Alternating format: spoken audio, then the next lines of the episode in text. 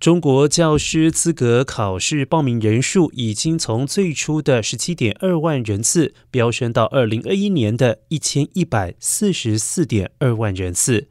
报考人数十年间翻涨了六十六倍。专家分析，当前经济成长趋势、就业形势严峻，越来越多年轻人追求稳定。而专家进一步说明，报考教师资格证的人数增加和经济形势与就业状况息息相关。纵观历史，当经济快速发展时，从事教师职业的人数往往有所下降；而当经济增速放缓时，教师职业稳定性的优势就会显现出来。